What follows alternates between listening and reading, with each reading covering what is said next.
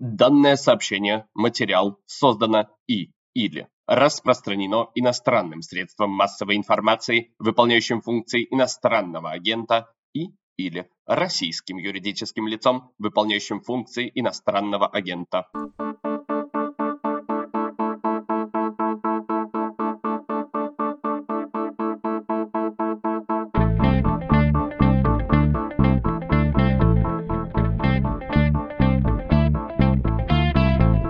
Здравствуйте, это «Что случилось?» Подкаст о новостях, которые долго остаются важными. Я его ведущий Владислав Горин. Скоро здесь появится исследователь, экономист Сергей Гуриев. Будем говорить о его соавтором книге. Она посвящена специфическим современным диктатурам, из разряда которых Россия, кажется, выпала и двинулась вперед в прошлое. Классическим режимом 20 века с репрессиями и войнами. Скоро начнем обсуждение. Все, что происходит в жизни каждого, связано с правами и свободами. Право на выбор, право на жизнь и здоровье, право на самовыражение и многое другое. «Человек имеет право» – подкаст, который делаем мы, журналисты «Радио Свобода» Марьяна Тарачешникова и Наталья Джампаладова. Вместе мы выясняем, для чего люди придумывали самые разные законы, как устроен окружающий нас мир прав и обязанностей, и почему он устроен именно так. Слушайте новые эпизоды по вторникам в привычном агрегаторе подкастов. Сергей Гуриев, профессор экономики в Школе политических наук э, Сиенспо, Париж, Франция. Здравствуйте, Сергей Маратович. Здравствуйте, Владислав. Сегодня не модно упоминать такую дисциплину. В советский период говорили про такое политэкономия, да, политическая экономика.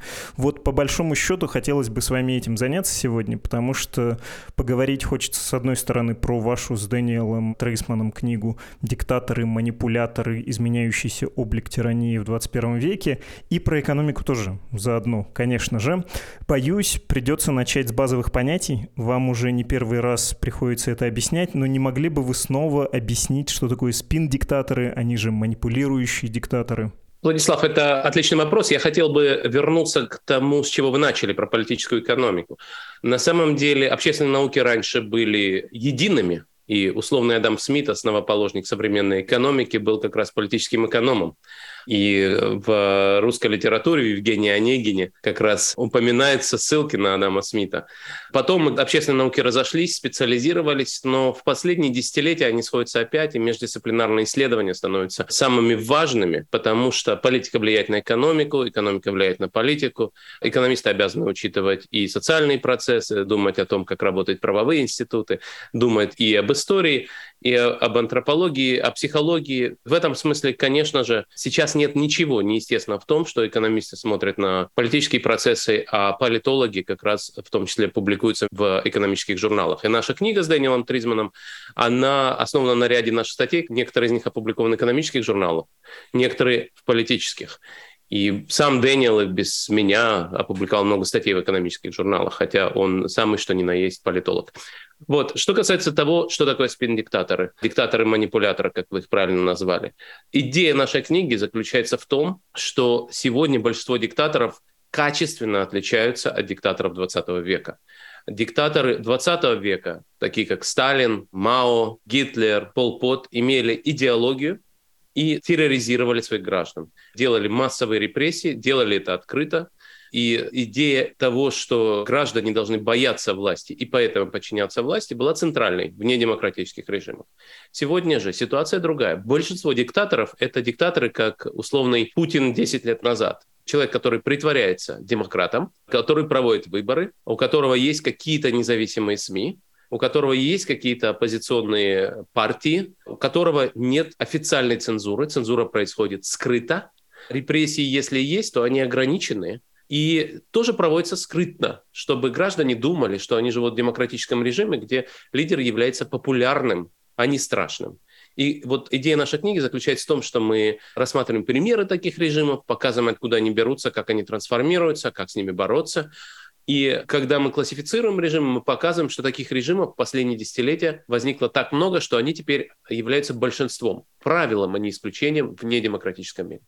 Владимир Путин и его режим из информационной автократии, из манипулирующей диктатуры шагнул вот в этот суровый, описанный вами, свойственный 20 веку тиранический тип правления, когда можно репрессировать все больше и больше, а еще вот с соседями повоевать, почти как во Вторую мировую, когда танки, снаряды, самолеты. Вас упрекали, что вы путинскую автократию относили к вот этим сравнительно травоядным информационным режимам, и после выхода книги, ввиду уже начала начавшейся войны вам часто это говорили, но я посмотрел, вы еще год назад и раньше говорили, что путинский режим движется к всему вот этому неприятному маоизму, сталинизму, германскому тоталитаризму и прочим нехорошим образцам. По каким признакам вы судили? Да, вы совершенно правы. Сегодня, конечно, путинский режим является открытой диктатурой, репрессивной диктатурой, диктатурой страха, а не диктатурой обмана.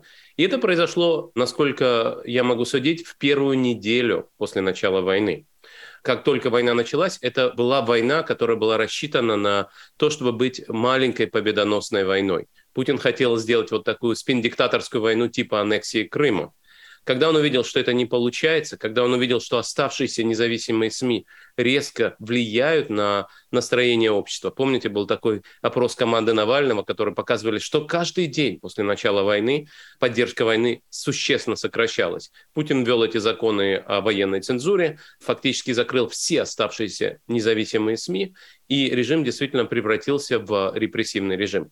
Мы в книге пишем о том, что такое бывает. Путин не первый информационный диктатор, который стал диктатором страха. Например, венесуэльский режим трансформировался таким же образом.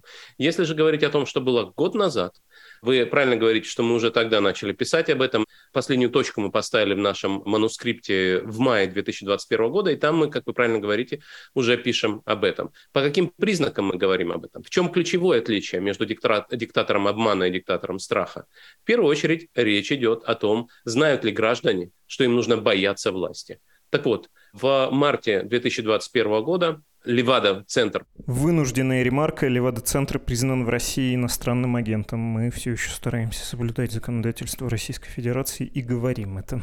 Провел опрос, и результаты были опубликованы в апреле. В этом опросе 52% российских граждан говорят о том, что они боятся возвращения массовых репрессий. Этого раньше не было. Такого рода величин не было. И связано это, естественно, с тем, что граждане увидели жестокое подавление протестов сторонников Навального, и, конечно же, люди поняли, что сегодня выходить на улицы страшно, и что на улицы готовы выходить огромное количество людей, и тем не менее эти протесты будут подавлены. Далее, в течение 2021 года вы увидели, как э, все больше и больше СМИ закрывалось, объявлялось иноагентами, объявлялось нежелательными организациями, и самого Навального начали судить уже не за мошенничество, а за создание экстремистского сообщества. Вот то самое объявление штабов Навального экстремистской организации, это и есть открытые политические репрессии. До этого, как вы помните, Навального и его сторонников осуждали за то, что они не платят налоги или воруют деньги у Ивроше или кого-то еще.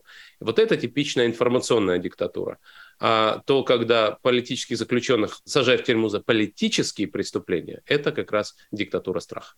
Как происходит обычно эта эволюция, и есть ли тут оппозиция информационная диктатура и такая классическая? Потому что с Чавесом Мадуро немного сбивает с толка, что один лидер умер, появился другой, но мы вот можем по ближайшему соседу, по Лукашенко, судить о такой же эволюции, когда при одном человеке сравнительно быстро, да, но произошло то же самое. Или вот по Владимиру Путину, как будто два разных типа правления на времени одного персоналистского лидера лидера. Это неизбежность, вот такая инфляция действующего режима или нет, не обязательно? Нет, никакой неизбежности здесь нет, но я начну вот с чего. Как бы Владимир Путин не притворялся демократом, как бы Виктор Орбан не притворялся демократом, как бы Эрдоган не притворялся демократом, это все-таки диктатуры. Надо понимать, что наличие выборов не делает режим демократическим. В политических науках демократию определяют как режим, в котором лидеров и ключевые решения определяют на честных конкурентных выборах. Владимира Путина давно не было честных конкурентных выборов. Никогда не было. Да. У меня был студент в Российской экономической школе, который уже на выборах 2008 года показал количественно, что там были существенные манипуляции. А уж в 2012 году были проведены рандомизированные контролируемые испытания И соответствующие статьи были опубликованы в ведущих научных журналах, которые показывали, что, грубо говоря, Единая Россия украла 10 процентных пунктов. То есть четверть своих голосов в Москве Единая Россия просто украла. Вот. Ну и это означает, что даже если выборы есть, даже если есть так называемые оппозиционные партии, это не демократия. Выборы 2013 года в мэра Москвы, несмотря на то, что там участвовал настоящий оппозиционный кандидат Алексей Навальный, выборы не были честными и конкурентными, и в этом смысле это тоже не была демократия. Так вот, если у вас есть недемократический режим, то человек, который его возглавляет, скорее всего, хочет удерживать власть. И дальше возникает вопрос, как он с этим будет справляться. В современном мире информационная автократия или спин-диктатура, диктатура обмана возникает именно потому, что ей легче удерживать власть и существовать в этом самом новом глобализированном развитом мире. Грубо говоря, Северная Корея потому так плохо и живет, что она диктатура страха. А вот э, Венгрия получает деньги из Еврокомиссии. Турция торгует с Европой, получает иностранные инвестиции. Да? Почему? Потому что вот они таким образом пытаются манипулировать западным общественным мнением, говорят о том, что мы, может быть, и несовершенная демократия, но, по крайней мере, выборы у нас есть. Дальше возникает вопрос, что с этим делать, когда у вас в стране растет образованный класс? Это очень важно. В современном мире стоимость ВВП создается не только, не столько на заводах, сколько в секторе услуг. Вот такая компания, как Яндекс, это и есть настоящий чемпион экономического роста. И если Россия хочет продолжать расти, то нужно создавать компании типа Яндекса. Но люди, которые работают в Яндексе, они понимают, что происходит в стране. И рано или поздно Путину приходится сталкиваться с этой проблемой. И он может разбирать свой режим, как это, грубо говоря, в некотором роде заявлял Медведев. Не обязательно Медведев много сделал между 8 и 12 годом. Но, по крайней мере, он говорил о том, что Россия должна двигаться в этом направлении. Либо, наоборот, закручивать гайки. И действительно, некоторым режимам удается закрутить гайки, пойти в обратную сторону с огромными издержками для экономики страны. Либо некоторые режимы разваливаются. Вот если говорить о странах, которые вы хорошо знаете, о соседях, да, то, например, Армения в 2018 году стала демократией. И я уверен, что Серж Сарксян хотел бы удерживать власть любой ценой но у него не получилось, потому что в этой стране слишком много людей понимали, что это тупик, и вышли на улицу. То есть в этом смысле нет никакой предопределенности, но каждый диктатор будет стараться цепляться за власть. Такие уж у них особенности. В чем тут политическая целесообразность, понятно, а до каких пор вот эта логика преобладает над всей остальной, в первую очередь над экономической по СССР? Плохой пример, плохо проводить аналогии, но ближе всего к телу.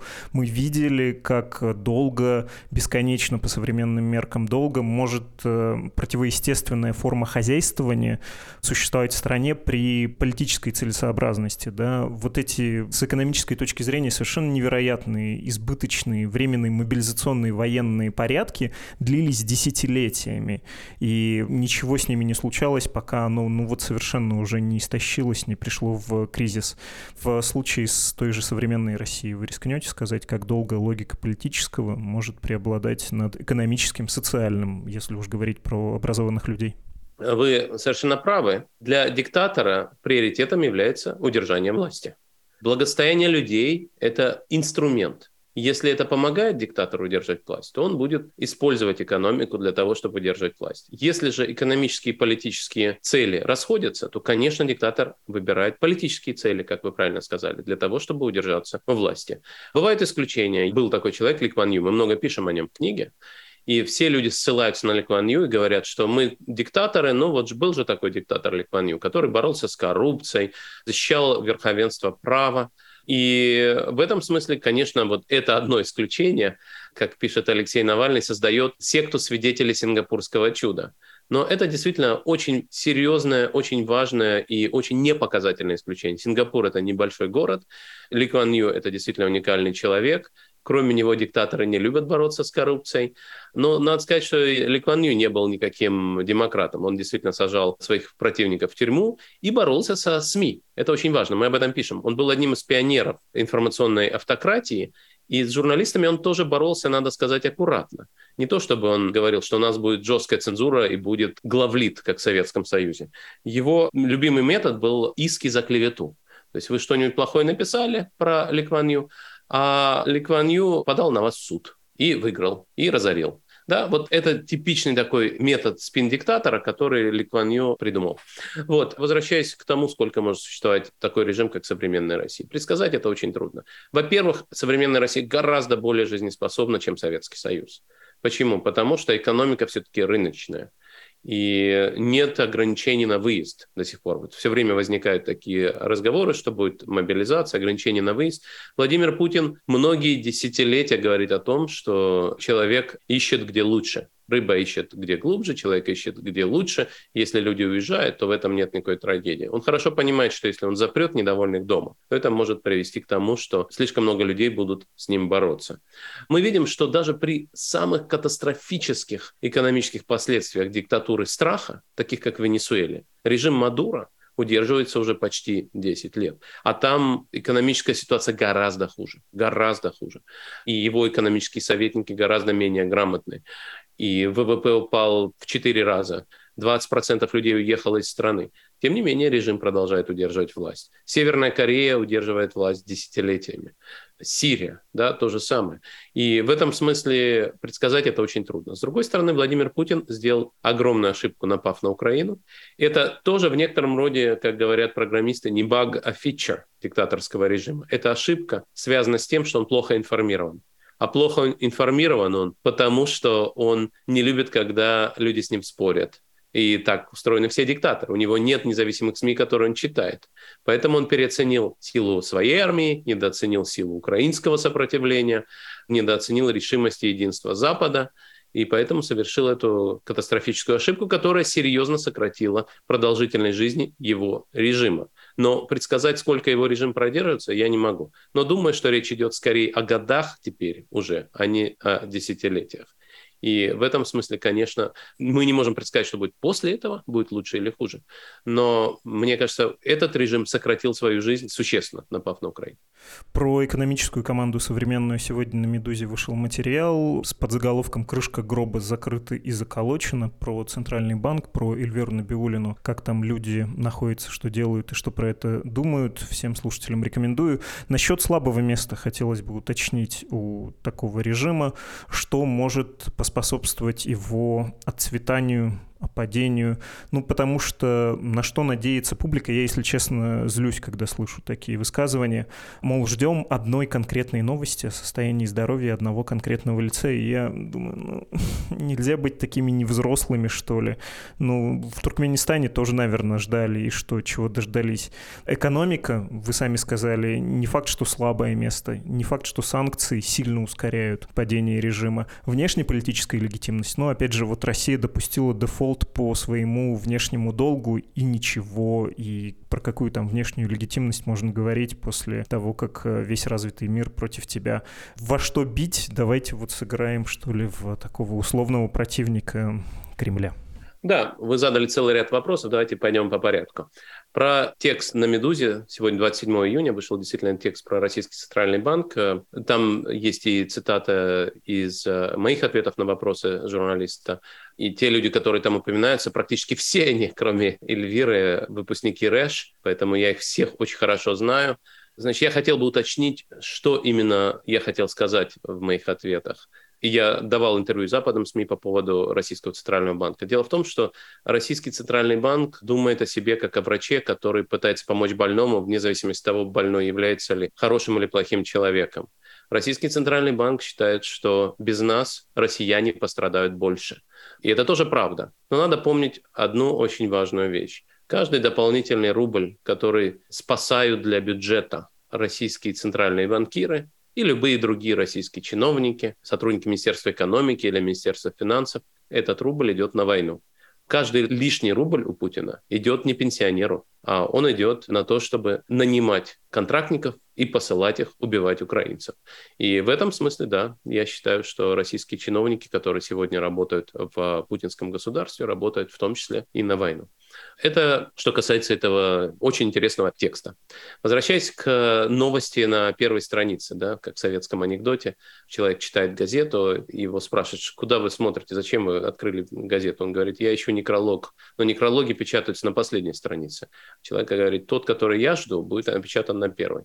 Это персоналистский режим. Это не коммунистический Советский Союз, где была партия, политбюро, идеология. Это режим, где все вертится вокруг одного человека. Вы правильно упомянули Туркменистан.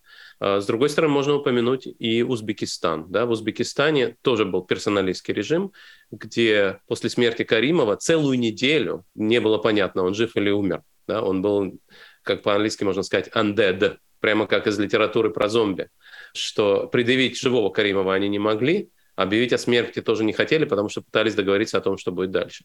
И Узбекистан сегодня это тоже не демократия, мягко говоря. Но это совершенно другой режим. При этом и Таджикистан, и Туркменистан, и Узбекистан – это страны гораздо менее урбанизированные и образованные, чем Россия. Поэтому после того, как уйдет Владимир Путин, Россия может пойти по совершенно другому пути. Я уверен, что люди вокруг Путина постараются построить какую-то военную хунту, или КГБшную хунту, попробуют найти какого-то преемника, который всех устраивает. Но надо помнить, что Владимир Путин строил эту систему под себя. Она построена так, чтобы никакой альтернативы не было, чтобы ни у кого даже не возникла мысль, что вот этот человек может заменить Путина. Потому что как только есть этот человек, то Владимир Путин находится в страшной опасности. Поэтому построить альтернативу Владимиру Путину будет совсем, совсем непросто. Поэтому я думаю, что, с одной стороны, вы, конечно, правы, что нужно строить страну, менять общество, менять политическую систему, и все это нужно будет делать. С другой стороны, после Владимира Путина режим будет точно совсем другим. Не могу предсказать, лучше или хуже, но точно совсем другим. Что касается слабых мест. До войны я бы ответил на этот вопрос так что бороться с режимом Владимира Путина нужно на нескольких фронтах. Один из них – это информирование российских граждан о том, насколько коррумпирован и неэффективен этот самый режим, насколько Владимир Путин ворует у российских детей, пенсионеров, учителей, докторов их деньги и будущее. И этим занимался фонд по борьбе с коррупцией Алексея Навального очень эффективно, в том числе и через свой YouTube-канал. Именно поэтому Алексей Навальный сначала был отравлен, а сегодня сидит в тюрьме. Второй фронт это был, конечно, борьба с путинскими инейблерами. Об этом мы пишем очень много в книге. С путинскими агентами влияния, коррупционерами, которые экспортировали коррупцию, подкупали западных бизнесменов и политиков так или иначе. Третий фронт – это информирование российских граждан о том, что будет после Путина. Вот те вопросы, которые вы сегодня задаете, сути, это очень важный вопрос. Российские граждане должны понимать, что у постпутинской России есть шанс на то, чтобы стать нормальной, процветающей, свободной, демократической страной, как это произошло со странами Центральной и Восточной Европы. И, например, я вот э, на своем YouTube-канале занимался именно этим пытался рассказывать о том, как нужно строить прекрасную Россию будущего. А сейчас, после начала войны, есть еще один фронт. Этот фронт находится прямо в Украине. И, конечно же, если Владимир Путин потерпит военное поражение в Украине, то это ускорит смену режима. В том числе и потому, что люди вокруг Владимира Путина ему это не простят. Десятилетиями Владимир Путин забирал деньги у учителей, докторов, профессоров, у бизнеса и тратил их на свою военную машину. Сейчас выясняется, что все эти деньги пошли на дворцы, в том числе за границей, на мега-яхты, которых, как оказалось, у Путина больше, даже чем мы думали. И в этом смысле оказалось, что даже те люди, которые ненавидят Украину, теперь будут ненавидеть и Владимира Путина. Поэтому военное поражение в Украине – это самый главный фронт сейчас. Все остальные не так важны, но они тоже важны. Если говорить про, как вы сказали, стать э, нормальной страной и вспоминать, опять же, пример Узбекистана, Туркменистана, кажется, у России положение это потяжелее будет в тот период, когда появится возможность нового исторического выбора. Давайте я так спрошу. Какие завоеваний, что из того, что Владимир Путин сделал, завоеваний в том числе буквальных, будет тяжело откатить назад? Что базово будет очень сильно мешать демократизации России? Ну вот, опять же, как Хрущев Хрущев после Сталина. Лагеря он распустил, кстати, экономически ставшие крайне обременительными, не будем про это забывать, да, помимо общей бесчеловечности. Но речи даже не шло о том, чтобы колхозы распустить. Хотя, если бы не рост цен на нефть, Советский Союз, наверное, с этими колхозами потонул бы намного раньше. Или там политической свободы стало больше, и даже, в конце концов, какое-то коллективное управление сформировалось, но ни о какой многопартийности, политическом плюрализме не говорили. Территориальная Там вообще говорить не о чем, весь Восточный блок остался, Прибалтика, а не будем забывать, что даже после Ялты, там, до середины 70-х годов, довольно зыбкое было международное признание вот этих трех республик, самых поздних, присоединенных насильно. Но вот было много всего, от чего уже было не отказаться, что было настолько глухо инсталлировано в государственную систему, в общество, с чем России придется разбираться и, может быть, э, страшно долго разбираться из того, что было наворочено, наделано в последние два десятилетия.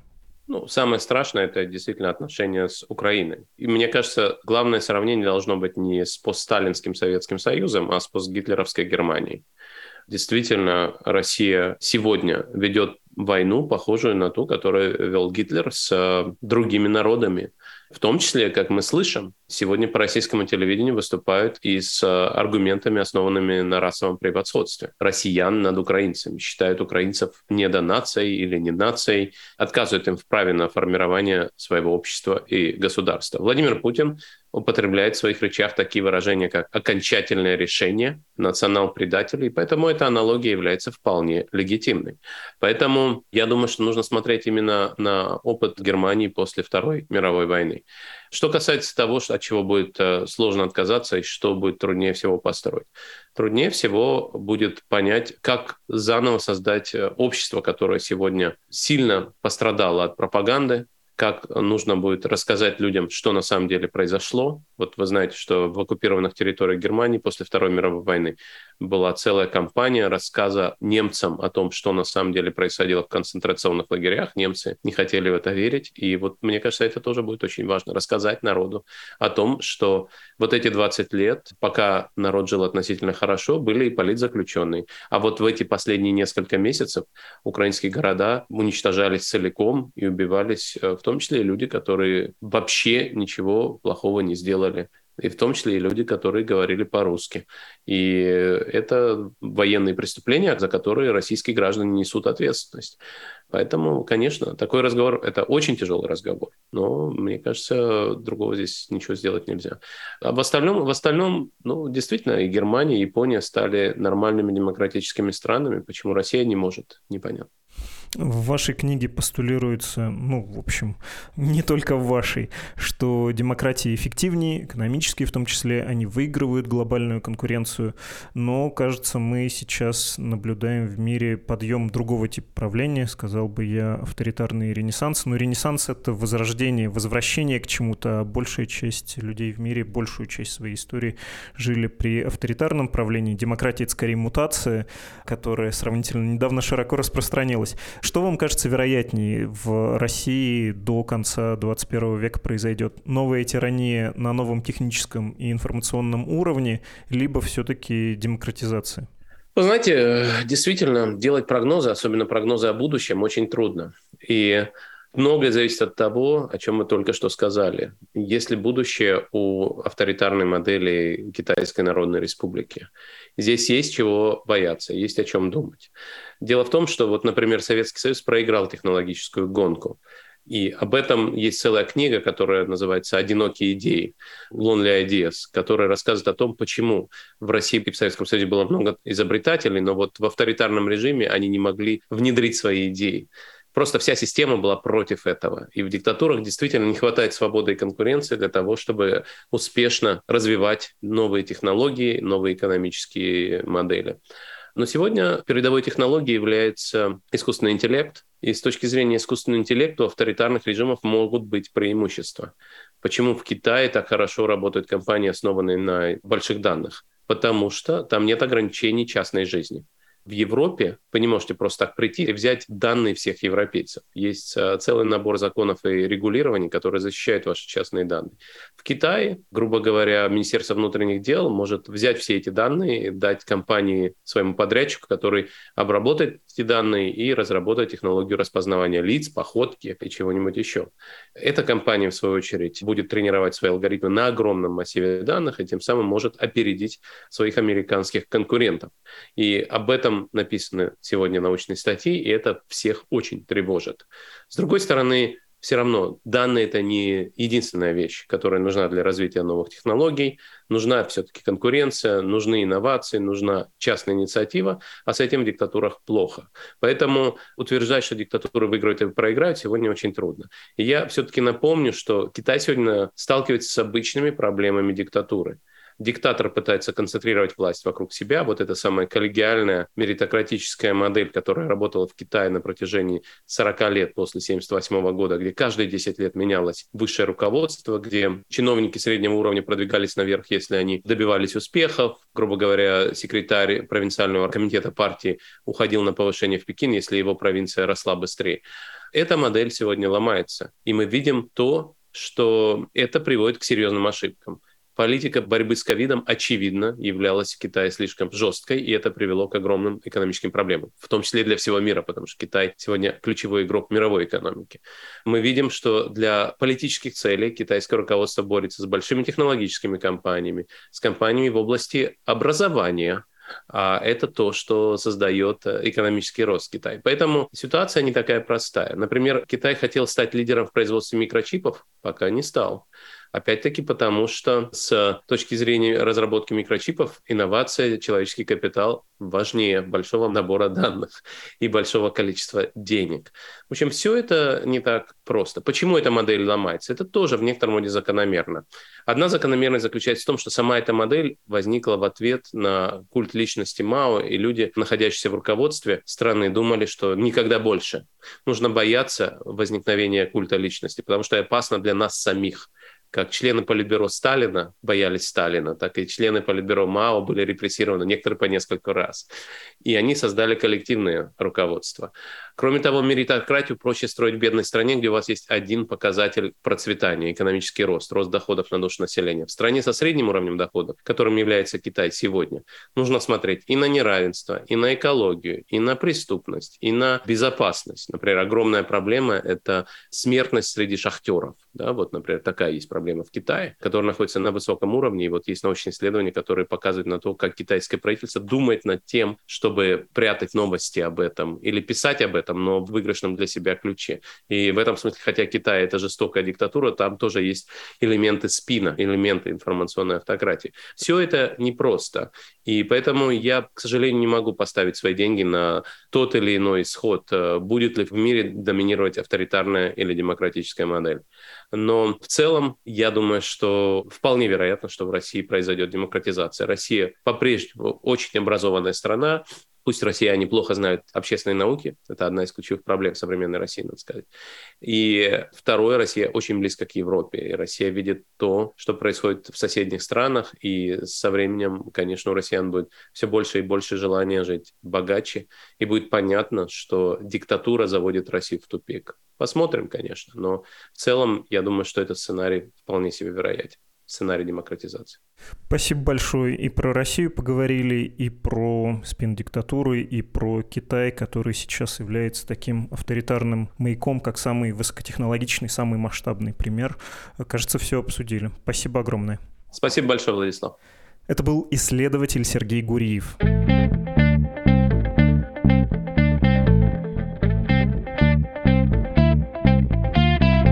Первый на этой неделе подкаст начался благодаря нашему слушателю Эдуарду. Он начитал объявление про данное сообщение материал. А хотите знать, как это будет по-белорусски? Вот так примерно. Дадзенае паведамленне, матэрыял створана і ці распаўсюджана замежным сродкам масавай інфармацыі, якое выконвае функцыі замежнага агента. А что насчет польского варианта?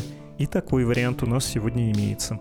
Oraz lub Rosyjski podmiot prawny pełniący funkcję agenta zagranicznego. То есть вы понимаете, это тот вид сообщений слушателей, когда они присылают записи на других языках, не только на русском, уже традиционный наш почетный жанр. Вот что Эдуард говорит в своем письме, он, как вы уже догадались, из Беларуси сам.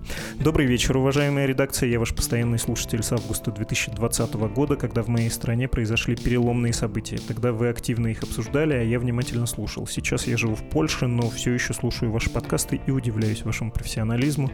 Ах, ах, Эдуард, слишком сладко. Я не могу поддержать вас финансово, но уверен, если вы используете эти записи в одном из своих подкастов, мои друзья тоже увидят, какие вы классные, и начнут слушать подкаст «Что случилось?». Конец письма. Не можете поддержать финансово, понятно, дело добровольное, надо, конечно, исходить из ваших личных обстоятельств, никаких совершенно претензий к вам тут быть не может. Спасибо большое за внимание и за то, что рассказываете о нас друзьям. Тем, кто все-таки имеет возможность поддержать «Медузу» финансово, напоминаем, мы существуем на ваши пожертвования, очень за них благодарны, комфортнее всего, предсказуемее для нас, так что мы можем планировать бюджет и работу, регулярные пожертвования, а не разовые платежи, хотя за них тоже, конечно, спасибо, но за регулярные троекратное спасибо. Инструкции о том, как оформить пожертвование, есть на англоязычной страничке save.meduza.io и на русскоязычной support.meduza.io. Адрес электронной почты подкаст собакамедуза.io. Это был подкаст «Что случилось?» О новостях, которые долго остаются важными. До скорого.